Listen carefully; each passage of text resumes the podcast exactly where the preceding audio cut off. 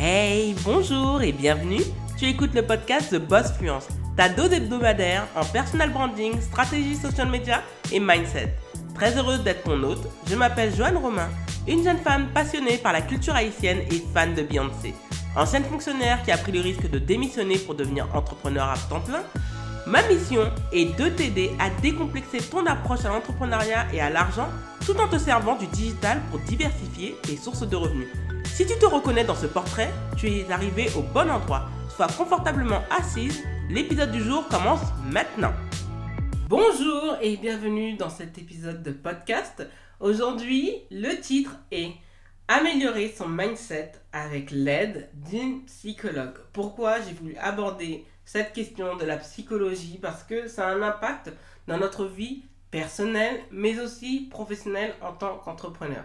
Pourquoi? Parce que là où le psychologue est une personne qui peut changer votre existence et faire appel à ce type de professionnel peut véritablement changer énormément de choses. Cela a été mon cas parce que moi j'ai consulté ma psychologue en décembre dernier justement. Et honnêtement, quand je pense à qui je suis aujourd'hui alors que le deuxième semestre de l'année 2022 approche, je me dis à quel point j'ai pris la meilleure décision pour faire de 2022 et au-delà de 2022 tout simplement de ma vie un, un autre courant, une nouvelle aventure vivifiée et euh, qui me permet en fait d'avoir récupéré cette confiance en moi que j'avais perdue. Donc la première chose à comprendre en termes de mindset, c'est que le coach mindset ne peut pas tout. Et je peux vous le dire parce que moi j'ai rejoint un, pas un mastermind, hein, mais en réalité, on va qualifier ça plutôt de membership, voilà, que je rejoins par mois et qui est franchement top, ou qui est en anglais, euh, parce que bon, en France, j'ai pas pu trouver cette offre. Et ce qui se passe, c'est que on va parler en fait de certains blocages, on va s'encourager, on va avoir les retours des uns et des autres, mais pour autant, en fait, le coaching mindset ne peut pas tout. Il y a une certaine limite à cela. Pourquoi? Tout simplement parce que pour beaucoup, en fait, on ne fait pas appel à des pros de la santé. Ce ne sont pas des personnes qui, qui ont certes parfois des certifications, qui ont été, euh, qui ont travaillé chez un tel ou un tel, mais pour beaucoup, en fait, ne sont pas des professionnels de santé. Et le coaching mindset a ses limites parce que on est là juste pour aborder le mindset de manière professionnel et non pas personnel. Même s'il y a un travail en soi qu'il faut faire, le mindset, le coaching mindset a quand même ses limites. Et je pense que malheureusement, beaucoup d'entrepreneurs comptent trop sur le travail de mindset en fait pour régler tous leurs problèmes en termes de prospection, en termes de communication, en termes également de développement de business, ce qui est très bien en soi parce que c'est très bien en tant qu'entrepreneur de réaliser qu'on fait face à des obstacles, qu'on fait face à des problèmes, qui pour autant en fait ne nous permet pas en fait de nous améliorer véritablement. Et c'est pour cela qu'une fois qu'on a rejoint Mastermind, Masterclass ou encore des coachings, bon, e-learning en mindset, j'ai pas vraiment encore trouvé, mais bon, je me suis pas trop pensé sur la question, ou encore tout ce qui est membership, ça a quand même ses limites. Et honnêtement, quand je m'en suis rendu compte, c'est là où je me suis dit, bon, c'est bien de rejoindre la membership, mais je me suis dit que là, peut-être qu'il va falloir revoir un psy et le psy aide. Moi, dans ma vie personnelle, moi, je suis née muette. Donc, c'est vrai que c'est assez étonnant pour quelqu'un qui a un podcast. Mais oui, en fait, j'ai pu parler qu'à l'âge de 5 ans. Ouais, à l'âge de 5 ans. Et en réalité, si mes parents m'avaient pas ramené euh, au PMI et avec la psychologue, de faire les dessins, de faire tout ce travail de psychologie, bah aujourd'hui, je ne serais pas là devant vous à pouvoir m'exprimer de manière fluide, en toute confiance. Donc franchement, le mindset, travailler son mindset, c'est très bien, mais c'est pas suffisant. Le deuxième point, à mes yeux, c'est que certains blocages auxquels on fait face, en termes de confiance en soi, en termes d'estime de soi, remontent à l'enfance. Et c'est pour ça que j'aime bien quand on parle de inner child, c'est-à-dire que l'enfant enfoui en nous, parce que cet enfant, en fait, est encore là, est encore présent, et il y a encore en fait ces stigmates qu'il a vécu et qui se transposent malheureusement dans notre vie d'adulte. Et ces blocages, par exemple euh, en termes de confiance en soi, ça va être quoi?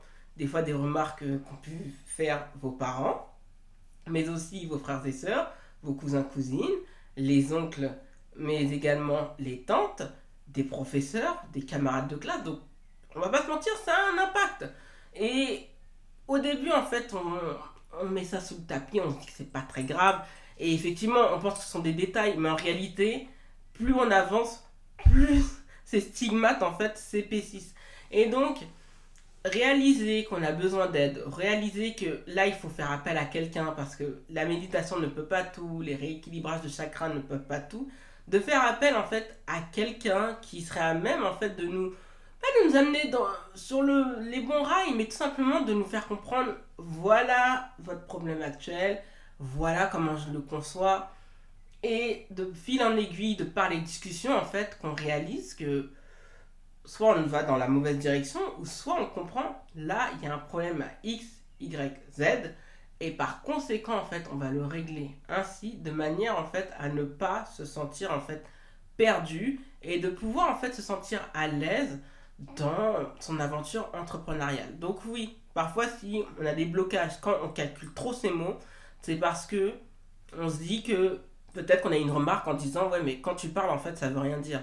Et on se rend pas compte, des fois c'est des petits mots, mais des petits mots tellement pas gentils que adulte en fait quand on veut faire quelque chose on recule parce que ces mots ont toujours cet impact malheureux.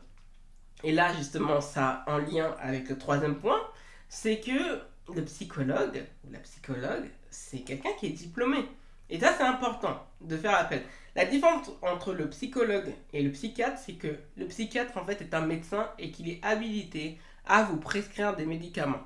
Contrairement au psychologue, qui est en fait quelqu'un qui est diplômé en psychologie, normalement en bac, niveau bac plus 5 minimum, et qui est même, en fait, qui a fait de longues études recherchées. Et, euh, donc, ce n'est, les deux vont de pair, mais quand en fait on va vraiment, vraiment pas bien du tout, du tout, qu'on a besoin d'avoir un suivi médical et surtout de médicaments, il vaut mieux faire appel à un psychiatre. Mais là, moi, je vais vraiment parler du psychologue parce que c'est de mon vécu. C'est que le psychologue, comme je dis, c'est quelqu'un qui est diplômé. C'est quelqu'un qui, euh, qui a une expertise, une expérience et qui parfois en fait moi je suis allé voir en fait un psychologue qui s'adresse plutôt en fait aux, aux afro-descendants.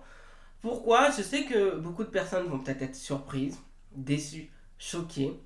Bon, moi ça me voilà, hein, je vais pas vraiment me rendre malade pour ça. Pourquoi? Parce qu'en fait, le plus important, c'est mon bien-être. Mais il faut comprendre que, imaginons que j'étais euh, LGBTQA, et que je fais face à un professionnel qui n'est pas à même de me comprendre. C'est pour cela qu'il y a une polémique par rapport aux listes qui circulaient.